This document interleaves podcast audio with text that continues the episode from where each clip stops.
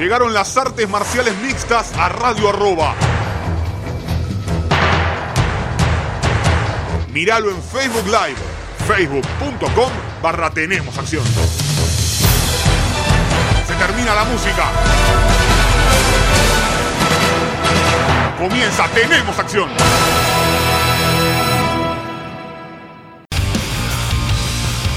Hola, hola, hola, ¿qué tal amigos? Bienvenidos a una nueva edición de Tenemos Acción aquí en Radio Arroba con todo lo que dejó el mundo de las artes marciales mixtas y los deportes de contacto. Me encantaría arrancar hablando de un triunfo de Marce Rojo, no se dio, lo dejó todo. El cordobés terminó cayendo por nocaut técnico en el tercer asalto frente al canadiense Charles Jordan en una pelea realmente espectacular de la que por supuesto iremos hablando más adelante a lo largo del programa. Hasta me gustaría hacer el segundo bloque exclusivo hablando de esa pelea de Marce Rojo con el peleador canadiense, pero vamos a comenzar. ¡Qué lío! ¡Qué lío que se armó en la estelar y en la primera del main, caray! A ver, eh, son dos cosas completamente distintas. Tengámoslo en cuenta. Una cosa es un dedo en el ojo, otra cosa es un rodillazo a un oponente derribado. Eh, considero que no se debe tratar, o no se debería al menos tratar de la misma manera la, la falta, la agresión, la patinada en el reglamento, porque no creo que lo hayan querido hacer ninguno de los dos voluntariamente. Eh, digo la falta. El golpe ahí lo empezamos a charlar.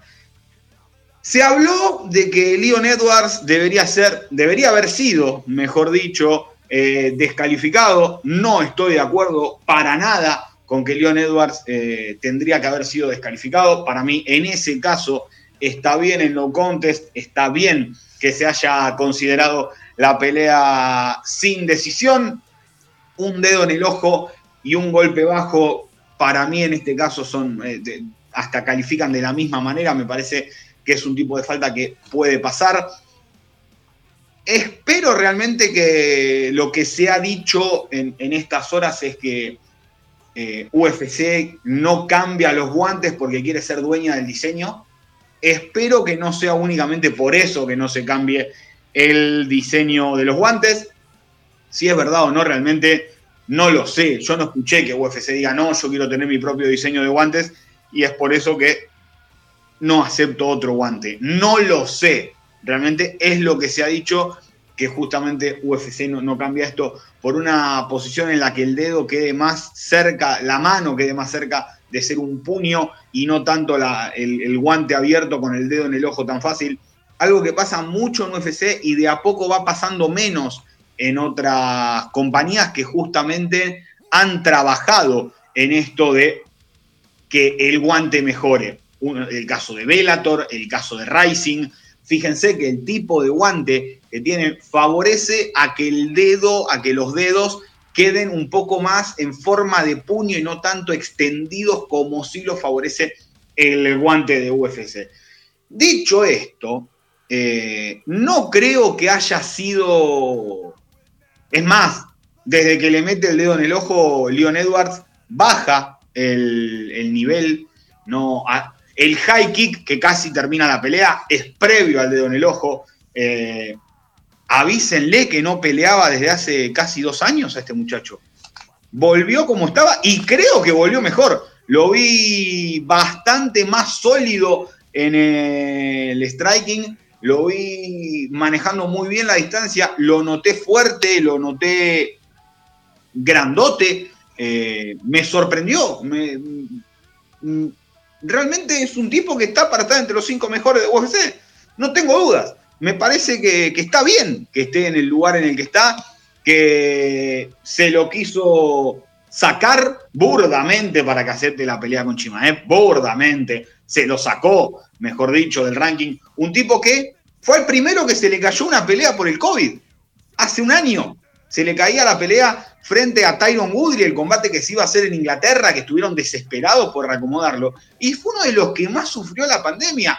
Tuvo COVID, eh, mucho tiempo fuera, sin poder prepararse como él le gustaba, le cerraron el gimnasio, no podía entrenar, muchísimos problemas tuvo que sobrepasar eh, Leon Edwards para que nos acordemos de estas ocho victorias consecutivas y que haya salido a decir, hola, ¿qué tal? Buenas tardes, acá estoy. Y creo que estuvo a la altura. Terminó no contest, dedo en el ojo.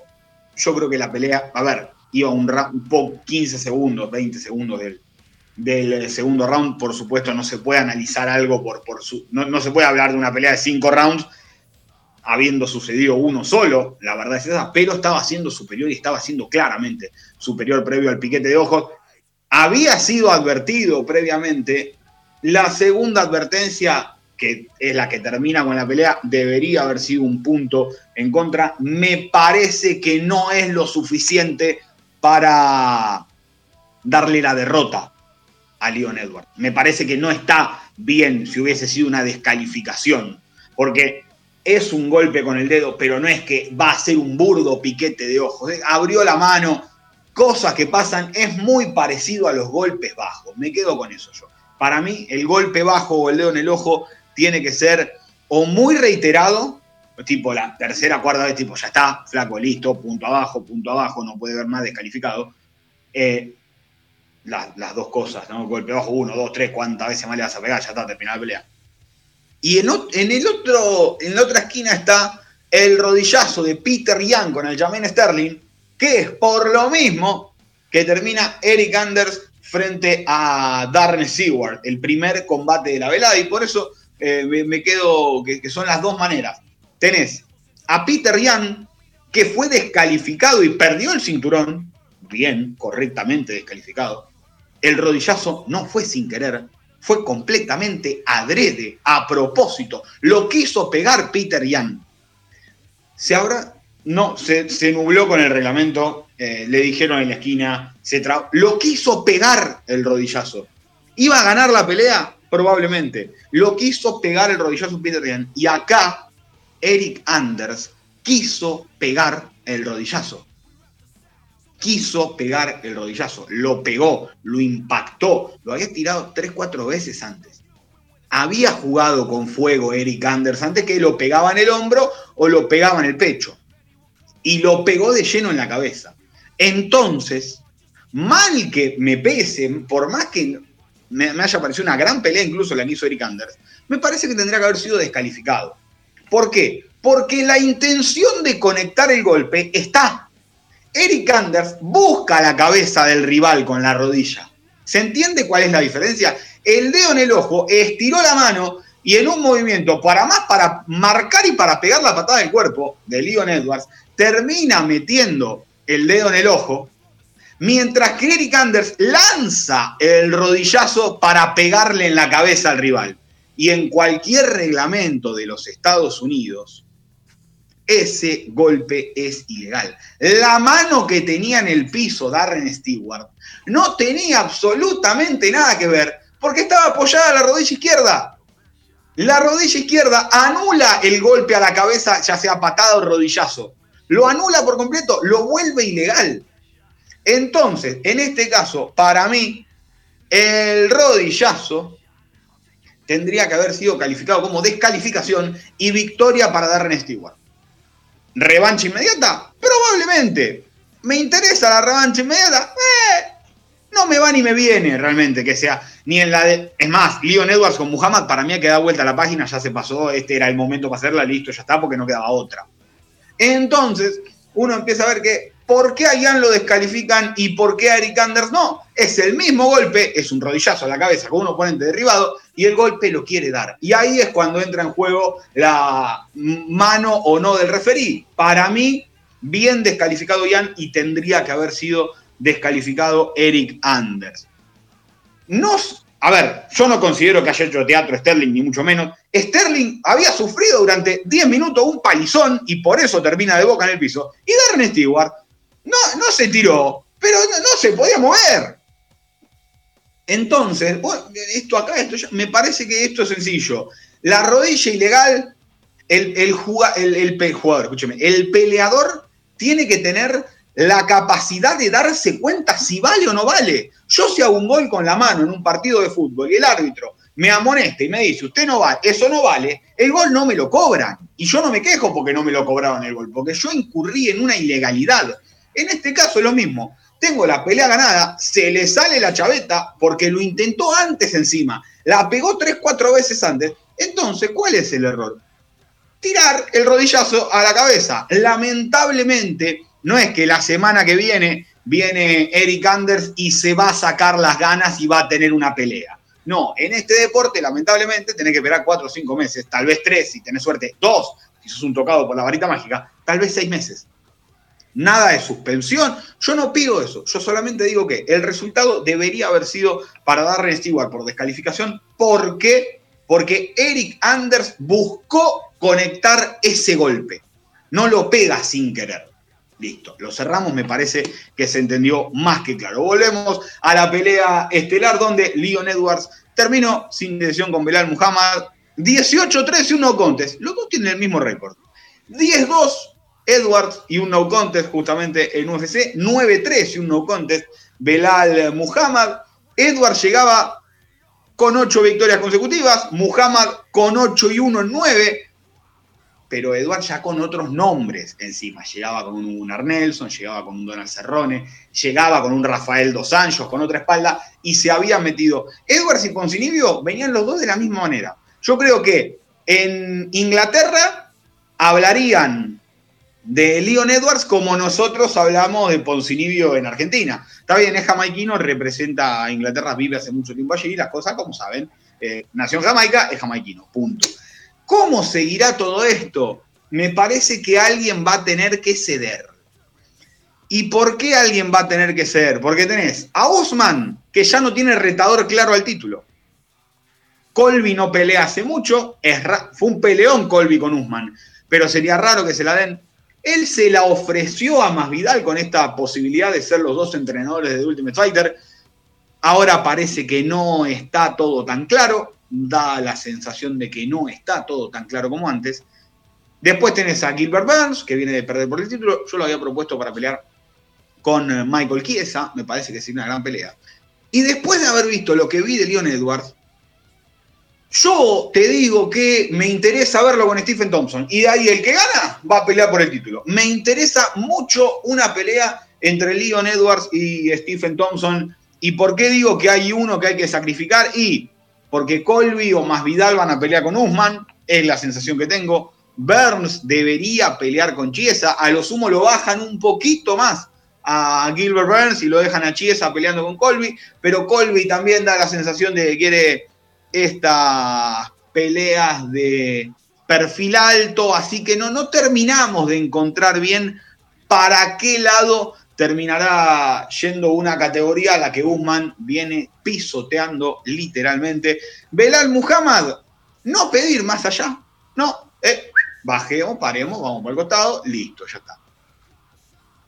Qué lindo sería verlo con Chimaev. Eh. No sé por qué me dieron ganas de verlo a Belal Muhammad con Chimaev. No lo sé. No me pregunte. No tengo idea. Me dieron ganas de ver Belal Muhammad con Kamsat Chimaev. Si no, lo que había pedido en su momento con el chino que viene a ganar a Santiago Poncinibio, el Li Jingliang, o si no, el que entra a las 9 se va a las 17, no le pida más, no le pida menos, el bueno de Neil Magni, que ustedes saben, pelea con todos cuando le digan, donde le digan, así que Neil, ¿estás ahí? Estoy aquí y se mete, como siempre, Neil Magni aceptando esas peleas que uno nunca sabe cómo terminan allí. Respecto al combate coestelar de la velada, Ryan Span, yo no, entiendo qué es Span. ¿Qué quieren que le diga? Un día parece que va a ser el nuevo John Jones y el otro día parece que va a ser el nuevo Roque Martínez. Y Sirkunov tiene ese, no sé qué, yo, que un día también te parece que te los pisotea todo y al otro día es la atado. Bueno, peleó un Ryan Span, sí, sin el top 5 de UFC y la hacía atado, porque Sirkunov no hizo absolutamente nada más que pegarle un golpe bajo a Ryan Span. Flojísima pelea por donde se la mire de Sirkunov y muy, pero muy sencillo triunfo para Ryan Span, ese Superman que le ganó a Emi Sordi en el Contender Series para hacerse con su lugar en UFC. Ahora está 5-1 dentro del octágono un tipo al que casi noquea Sam Alvey hace dos peleas. No, no, ven, ven, casi lo noquea Sam Alvey y ahora va y pisa a Circunov. La única derrota con Johnny Walker y del otro lado, ¿qué quiere que te diga? Es lo que hay, Circunov. Pero hay un detalle de Circunov. Hay algo de Circunov que no se está contando mucho y que a mí me gusta remarcarlo. Está 6-4 en UFC. Absolutamente trabajador del octágono, no va a ser campeón jamás, no va a ser top 5 nunca, pero en esas 10 peleas, ganadas y perdidas, por supuesto, 6-4, 8 en el primer round, una en el segundo y apenas una en el tercero. El tipo es garantía de show. O lo noquean o te finaliza, o, lo, te noquea o, lo finalizan. Corta, se terminó. Y, un tipo así lo necesitas. Lo necesitas. No se le da, no se le presta tanta bola Circunov. Lo tenía top 5 de UFC, top 15 de UFC, perdón, no top 5, top 15. Milla Circunov, Letón que representa a Canadá, mandalo. Y bueno, es un tipo que estando ahí siempre termina siendo divertido y, por ejemplo, le pinta de repente someterte un Jimmy Cruz, que es uno de los chicos los que apunta a futuro realmente eh, UFC, ¿no? Al menos da esa, no sé si apunta a futuro, pero es como uno de los que va a ser top 10 de, de acá un año o dos en la categoría de las 205 libras. ¿Qué sigue para ellos? Yo a Circunov lo pondría, ya saben que no me gusta ser ganador y perdedor, pero me parece que este caso lo, lo vale.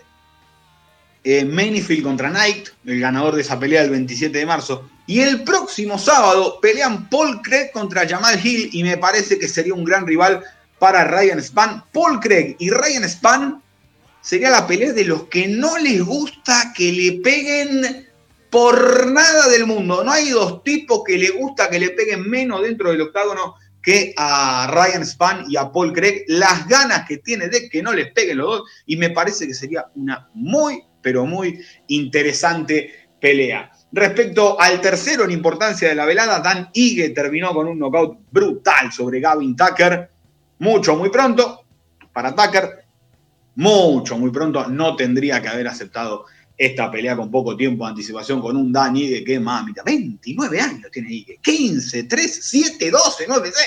Solo perdió con eh, Arce en su debut y con Keitar en la última pelea que como es la, niveladora, la que lo acomoda para saber lo que tiene que hacer. Bueno, acá le bajaron un poquito el nivel, lo puso a Tucker a dormir, creo que es uno de los knockouts más rápidos de la historia de peso pluma, muy, muy, muy, muy alto calificaba entre los más rápidos de la historia. Gavin Tucker cae a 4-2 dentro del octágono y realmente puede pelear con cualquiera. Es esta chance que se da y si le agarrás vuelo te mandás. Es una chance similar a para Alexander Hernández con Benedict Darius, si bien ya lo teníamos visto a Gavin Tucker. Y del otro lado, Ige que se vuelve a posicionar entre los 10 mejores de la categoría. Me encantaría verlo. ¿Dónde anda Yosheme? ¿Cuándo, güey? Porque Yosheme, el baraca de Mortal Kombat estaba todo roto. ¿Cuándo volverá Yoshemit? Ojalá que vuelva pronto, porque Emmet contra Ige, jamón del medio, ¿eh? sería un tremendo peleón. Pidió por Chan Sung Hung, también me gustaría, también me gustaría, ¿eh? ojo, no, no, no me quejaría. ¿eh? Después David Grant le ganó knockout 2 a Jonathan Martínez. El bombazo, ¿no? Qué linda definición, de qué buena cartelera, porque termina opacada con tanta indecisión, con tan... pero la verdad fue una cartelera de primer nivel. La que tuvimos el pasado sábado fue Knockout 2 de David Grant frente a Jonathan Martínez, finalista de una temporada de Ultimate Fighter, David Grant, que perdió con Chris Holsworth. El Chris Holsworth que, según dicen, por culpa de TJ Dillashaw, no ha vuelto a pelear por un rodillazo en la cabeza, le generó una contusión y de ahí más no, no pudo volver a pelear. Yo no entiendo cómo hace tanto tiempo están David Grant y Luis Smolka en, UFC no han peleado entre ellos. No lo entiendo, no lo sé, no me pregunten, yo los metería de los pelos ya. No les voy a mentir, estoy decepcionado. Manel Capé ya me supera. No entiendo, no, no lo comprendo. Eh, pisa el acelerador, brother. El segundo round. Hizo seis en UFC. El único round que pisó el acelerador casi lo decapita al rival. Lo pasó por arriba. No le interesó. Para mí la ganó, para mí era 29-28 para Capé, pero a mí, sos, era estrella en Japón y venís a hacer esto a UFC. No tomo nota de Proyaska, no tomo nota de, bueno, acá hay que salir a matar a todos porque si no le arrancás la cabeza en los primeros dos minutos podés perder la pelea. Y es lo que le está pasando. Arranca muy frío, Capé, muy frío, muy frío. No se arranca así en UFC, amigo. No se. Podría estar 2-0. Si pisaba un poquito así el acelerador en las dos peleas, las ganaba. Las dos. Estaba 2-0. Capaz que peleando por Askar Askarov iba a pelear por el título. A nada, a nada. Y la verdad que a mi gusto ya está dejando, dejando bastante que desear. Del otro lado, Mateus Nicolau, el novio de Luana Piñeiro, que va a estar peleando pronto con eh, Randa Marcos, volvió a UFC. Volvió a UFC Mateus Nicolau, que tiene que ser uno de los tantos, gracias a Sejudo en el cartel, porque había ganado tres consecutivas, perdió una y lo rajaron la división de peso mosca hasta que Sejudo no quedó a yo estaba yo creo que con un pie y medio adentro del cajón.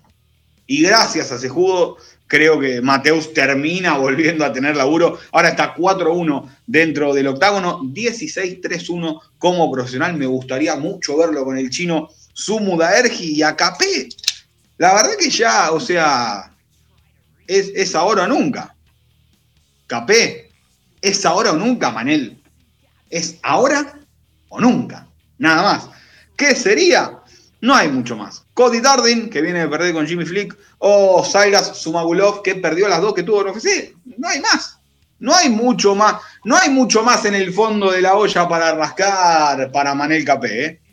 No hay mucho más para rascar que eso. Después, bueno, ya hablamos de Eric Anders contra Darren Stewart. Qué bien que le caen a 185 a Eric Anders, una de las carreras peor manejadas, creo, eh, llegó noqueando a Rafael Natal, a Sapo, al brasileño, lo pusieron muy rápido, una pelea trabadísima con Machida en cinco rounds, un estelar en Brasil. Y como que esa pelea obligó al resto. Eh, y no, no fue, yo creo que con un mejor tratamiento de Eric Anders hubiera tenido mucho, pero mucho más. Ángela Gil, perdón.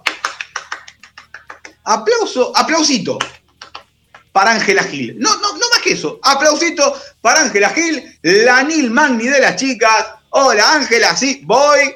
Hola Ángela, estoy. Hola, voy. Explícame por qué Ángela Gil, en qué planeta del multiverso Ángela Gil tenía que darle una revancha a Ashley Yoder. En ninguno, pero como Ángela es la Nil Magni de ellas. Lo llamaron, Angelita, queremos que pelee. Hace una semana, hace dos semanas la pelea se cayó por COVID. Eh, vuelve, vamos, dale, vamos. Y Ángela Gil está 8-9 en, en UFC. Llévenle un poquito la carrera, cuídamela un poquito, Angelita, 36 años, cuídamela un poquito, nada más que gane. Merece tener mejor récord del que tiene Ángela, ¿eh? merece tener mejor récord del que tiene. Ángela, se cayó la coestelar, tienen que subir vos y Michelle a la estelar a cinco rounds. Voy. Ángela, tenemos a Claudinia Gadelia. Voy. Con todas. Pelea, pelea con todas. Se ha ganado el respeto. Eh, era una chica que estaba ahí, perdía más de lo que ganaba. Es más, todo lo que pierde es previo a después. creo que estaba 0-4 al principio no UFC con un segundo llamado, 0-3 tuvo que remarla de abajo Ángela Gil. Y la verdad que no terminó la pelea por muy poco en dos oportunidades, tanto en el primero como en el segundo salto. Ha mejorado el striking de una manera extraordinaria, Angelita. Ojalá, en serio. Ya uno como, como con Roxy Modaferi, uno les tomó cariño. Porque la ve siempre que se... Y, y conoce sus limitaciones, sabe esto. Eh, no, no me pida más esto. De, de 8 a 17. 17.30, bueno, dale. No te pide aumento de sueldo, no te pide bono, no te pide, no te hace un paro, no te hace quilombo, te agarra cualquier pelea. La empleada perfecta, Neil Magni de un lado, Ángela Gil del otro, y no le digan que peleen entre ellos porque capaz que se agarran. Ángela Gil, fuerte el aplauso desde acá. Salteamos la de Marce que la dejamos para el próximo bloque. Rani Yaya, el hombre triángulo de sometedor, ahora está con el triángulo de brazo de moda y te lo somete a todos. Estaba más cantado que Only You, que si en los primeros dos rounds Rodríguez no se defendía, le iban a terminar finalizando. Rani es otro que es así. Si no te finalizan el primero en el segundo, lo noquean o, lo pasan por arriba en el tercero porque no le da el cardio para mucho más.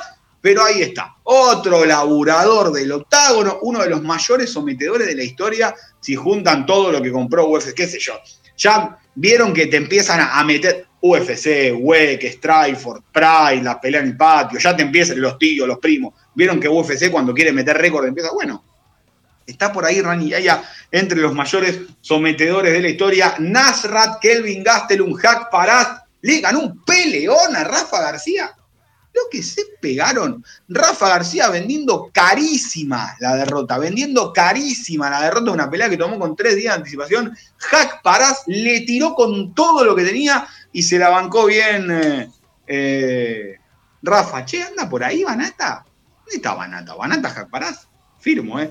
JJ eh, Aldrich, decisión dividida en tres a Corny Casey. Muy entretenida las dos peleas femeninas, también la de Jin Frey, que fue victoria de decisión unánime en tres contra Gloria de Paula. Y Matthew Semmelsberger le ganó a Jason Bitt por nocaut en el primer asalto. Vamos a hacer la primera pausa del eh, programa. Ya vamos a venir con más y, por supuesto, con el análisis de la derrota de Marce Rojo contra Cher Jordan. Hacemos una pausa y ya volvemos con más. Tenemos acción aquí en Radio Rock.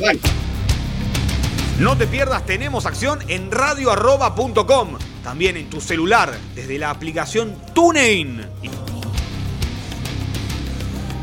Continuamos con más, tenemos acción aquí en Radio Arroba y ahora sí, ya analizada toda la cartelera del eh, Vegas 21, UFC Vegas 21, vamos a hablar del combate que a todos nos llamó, del combate que todos queríamos ver, al menos los de este lado del mundo, me refiero al del Pitbull cordobés, al de Marcelo Rojo frente a Chad Jordan. Primero y principal, vamos a marcar un problema que tienen las gráficas de UFC.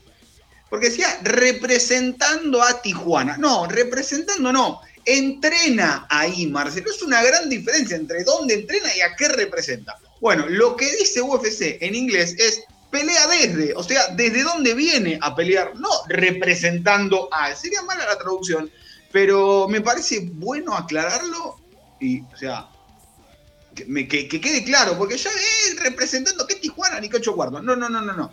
Es donde entrena Marce, Tijuana, Baja California, México, en el Entran Gym bajo el ala de Raúl Arbizu. Clave me parece con esto de dónde cada uno, porque ya, lo, ya veo cómo es esto, como Pepi, Poncinibio con Brasil, vieron cómo vamos a evitar cualquier tipo de problemas, como también, y acá y antes de hablar de pelea, hay que evitar los medios mainstream. La Nación, Infobae, Clarín, el que sea, no consuman más lo que hablan de MMA estos muchachos. Se toman todo a pecho, con todo se ofenden. El humor de Marcelo lo conocemos todos, vayan, síganlo, vean los memes que publica, entiendan por qué lado viene y dejen de opinar de MMA, no se metan más. Les agradecemos por haber hecho absolutamente nada por este deporte. Queremos que sigan haciendo absolutamente nada no nos importa su opinión, no nos importa lo que diga Clarín, Infobae, La Nación, el que sea. No nos interesa, no estuvieron nunca, no van a estar ahora tampoco, no nos importa que estén, no necesitamos estos medios en las MMA porque lo único que hacen con los peleadores es tirarle quería que sacaran, porque leí mucha estupidez, mucha gilada, mucha payasada. Ojalá que alguna secretaría de deportes en algún momento levante un teléfono y ayude a uno de los pibes cuando necesita un suplemento, ir a pelear. No, que tienen que vender entrada para pelear. Ahí sí que, ah, che, acá hubo, acá nada, nada, a nadie, jamás. Un momento, un que otro pasaje se repartió, pero por esfuerzos individuales más que por otra cosa. Más que por. Acá, ¿quién habla de MMA? Nadie. Bueno, vos hace la nota y hablan giladas y se toman de un, de un renglón de un comentario de Marcelo para saltarle a la yugular Quad. Dicho todo esto, ahora sí, momento de hablar de la pelea. Por algo existen las categorías de peso. Por algo existen las categorías de peso. Eh, quedó chiquito Marce al lado de Charles Jordan. Quedó muy chiquito. Fíjense la cadera y la espalda del canadiense contra la cadera y la espalda de Marce, las patas del canadiense contra las patas de Marce. Había una, una diferencia física importante y en estos niveles se nota. Vos podés suplir una diferencia física con una diferencia técnica, con una diferencia táctica, con una diferencia también estratégica. El primer round lo llevó bien Marcelo, se lo llevó en la tarjeta de los tres jueces el segundo round fue parejo hasta más o menos la mitad que metió un par de manos Jordan y ahí empezó a cambiar el sentido de la pelea. En el clinch Marcelo trabajó muy bien las rodillas, pero por cada rodilla de Marce iban tres o cuatro golpes del canadiense y me parece que ahí empezó a sentirse el desgaste físico. Sumado al trabajo en el... No, no hubo mucho trabajo en el cuerpo a cuerpo, pero el que hubo era de un Jordan presionándolo, llevándolo para adelante, pegándole eh, incluso Marce, para mí en el segundo lo tuvo. Viendo la, pelea tres veces, para, para, analizarla bien, le mete una combinación al cuerpo que, lo, lo, hace retroceder y le dolió la vida a Jordan. Pero una cosa es que pegue un pibe de 61, que Marcelo corta para 66 también, pero un pibe que termina marcado bien físicamente con 61, a que te pegue uno de 66 porque también Jordan cortó peso y se notaba esa diferencia. Y después podemos hablar, tendría que haber presionado más, menos, el cuerpo a cuerpo, acá, allá, falló la estrategia, funcionó la estrategia. Lo cierto es que Jordan fue más, Jordan fue mejor y no por eso hay que ir a arrancarle la cabeza a un peleador como he leído que, que le han tirado como si hubiéramos sido mucho en la historia del UFC, ¿no? Como si tuviera... No gana, Argentina no gana una pelea desde que Staropoli le ganó a Alves en mayo de 2019 dentro del octágono. No tuvimos muchas, ok, pero no las ganamos. Así que no es algo... Como que el, momento ese, Poncinibio, Canetti, Staropoli arrasó con todo en un momento de, che, gana Guido un par, el Rasta ni hablar, Pepe había entrado bien. Eh, entonces, como que se creyó, bueno, paren, muchachos. Son esto. Pueden ganar, pero también van a perder. Me parece que, que ahí está la clave. Él, Poncinibio nos mal acostumbró. Guido con victorias y con derrotas, pero nos mal acostumbró. Pepi arrancó 2-0 pidiendo por Mike Perry, que estaba en el top 15. Me parece que de a poco nos vamos acomodando. ¿no? Bueno, che, se puede ganar, se puede perder, pero siempre hay que apoyar y me parece que el tercer round fue una pesadilla, o sea, ya quería, en un momento de que la paren, porque eh, le estaban pegando mucho en un momento a Marcelo. a ver, e-, él mismo hizo el chiste, más que el Pitbull, soy el Bull Terrier.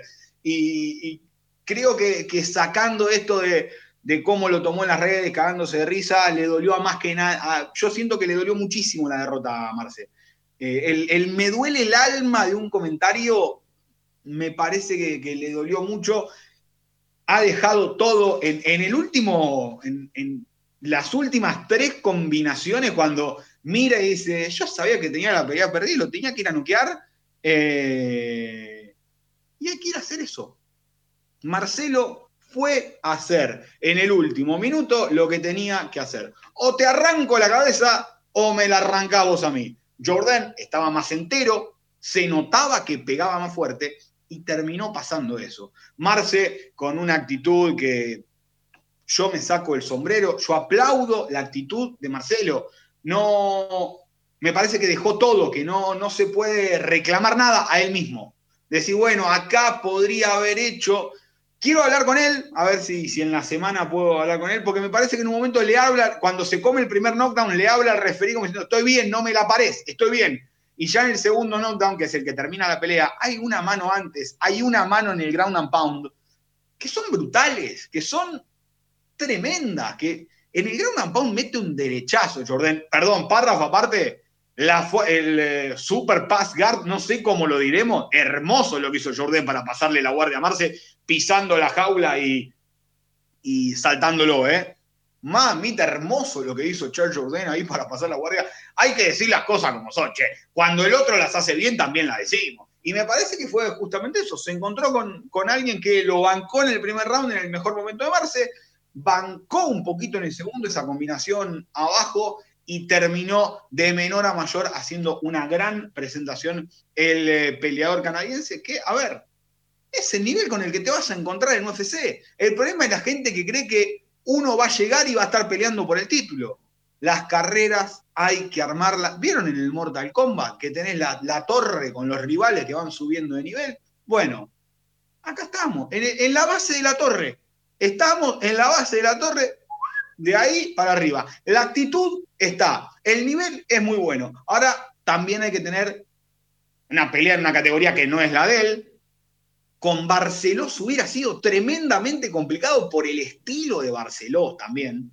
Aunque iba a ser más abajo en el peso, iba a sufrir más Marce. Se dio así, fue con Jordan que venía preparando la pelea, el rival original de Jordan se cayó y Marce fue rival de, reemplazo también, o sea, en lugar de reemplazar con una semana, reemplazó con 15, 20 días. Fueron todas muchas las situaciones y me parece que eh, la actitud, sobre todo de, bueno, dale, vamos, si me noquea o te noqueo, me importa nada, vamos, vamos, porque si no te gano. Me parece que, que ahí, está, ahí estuvo lo, sobre todo actitudinalmente no se le puede reprochar absolutamente nada a, un tipo que, realmente lo dejó todo ahí arriba del octágono. ¿Alcanza con dejarlo todo? No, porque perdió, terminó perdiendo en knockout técnico en el tercero. Pero si no le dolía tanto la cara como para poder apoyar la, cabeza sobre la almohada, me parece que, se puede dormir tranquilo, que puede ir y decir, loco, hice todo lo que estaba a mi alcance. Este soy yo ahora. Lo hablaremos con él más adelante, a ver si le faltó algo. Lo, noté incluso muy contento. Lástima que no hubo pelea de la noche. Tranquilamente podría haber sido la pelea de la noche, la de él o la de Jack Parás con, con Rafa García. ¿eh? Ojo, ¿va? Podría haber volado para cualquiera de los dos lados. ¿eh? Ojo, podría haber volado para cualquiera de los dos lados. 16-8 el récord de Marce. La, discusión del 16-6, 16-7 me parece porque le contaron la semifinal de Ultimate Fighter cuando les sirve cuentan, cuando no es rarísima esa, esa cuenta de, las semifinales de último Yo creo que ahí está la diferencia entre el 6 y el 7. Ahora marca 16-8, tiene 32 años, Marce, tiene, ha hecho una carrera hasta llegar acá tremenda. Vamos a ver qué es lo que sigue. Y como les dije, la torrecita de rivales en el Mortal Kombat hay que arrancar de abajo. Y marqué cuatro nombres. A ver, es imposible saberlo, es imposible invocar el rival que le va a tocar. Ojalá que sea con un camp completo, cosa que imagino, que le van a dar un campo de entrenamiento completo, que se recupere bien. El otro día dijo, tengo los dos orbitales rotos. No sé si será fractura o si lo habrá dicho eh, como hablando entre amigos, no lo sé realmente, pero Gaetano Pirelo, el que perdió con Ricky Simón, Sergei Morozov, duro, el que peleó con Umar Nurmagomedov. Umar Nurmagomedov. Con, uno de los Nurmagomedov, creo que es Umar, sí, ahora tengo un despelote de nombres en la cabeza. Ray Rodríguez, el que perdió con Rani Yaya. Mario Bautista, el que perdió la semana pasada con Trevin Jones. ¿Y por qué digo estos? Porque en casi todos son parejos con Marce. Pirelo está 15-6-1, 0-1 en UFC. Morozov está 16-5, 0-1 en UFC. Rodríguez está 16-8, 0-2 en UFC. Y Mario Bautista tiene cuatro peleas en UFC, está 2-2, pero está 8-2 eh, como profesional. Hay mucho ahí dando vuelta. Eh, son los cuatro que considero que, mejor se pueden tal vez hasta ajustar al estilo de, Marce. ¿Me gustaría verlo con alguien de más arriba? Sí, obvio. Eh, la verdad que sí, pero otra vez lo mismo calma. El otro día me preguntaban, ¿va a ser carrera en UFC? ¿Y qué es carrera en UFC? ¿Ser campeón? ¿Ser top 5? ¿Ser top 10? ¿Ser top 15? ¿Meter tres renovaciones de contrato? ¿Dos? ¿Una? ¿Qué es hacer carrera en UFC hoy para un peleador argentino? Yo creo que un camino como el de Poncinibio, como el de Chito Vera, me parece que son caminos acordes eh, incluso el de Poncinibio es una locura con las tantas victorias consecutivas que metió. El de Chito Vera, con idas y vueltas, de a poco, siendo inteligente, hay que ir allá, vamos allá. Hay que ir a Australia a pelear con un chino. Vamos a Australia a pelear con un chino. Hay que ir a Inglaterra a pelear con un inglés. Vamos a Inglaterra a pelear con un inglés. Hay que ir a Brasil contra un brasilero. Vamos. Chito hizo todo eso, ¿eh? Chito se arremangó para meterse en el top 15 de UFC y había arrancado perdiendo. Chito arrancó perdiendo también. Así que se puede llegar a dar, obvio. Van a ser campeones, top 5, top, no lo sé. Ojalá, ojalá todos los campeones fueran nuestros. Ojalá. Es muy difícil, sí. Es imposible. Yo te diría que sí. Yo te diría que es imposible tener 3, 4 campeones de UFC de este lado del mundo, que no sea Brasil, obvio. Pero bueno, siempre, siempre es lindo soñar. De esta manera nos vamos a despedir de este Tenemos Acción aquí en Radio Arroba. Leo, muchísimas gracias por la puesta en el aire. Los espero a todos el próximo lunes desde las 17. Puntual con más. Tenemos acción en Radio Arroba. Chau.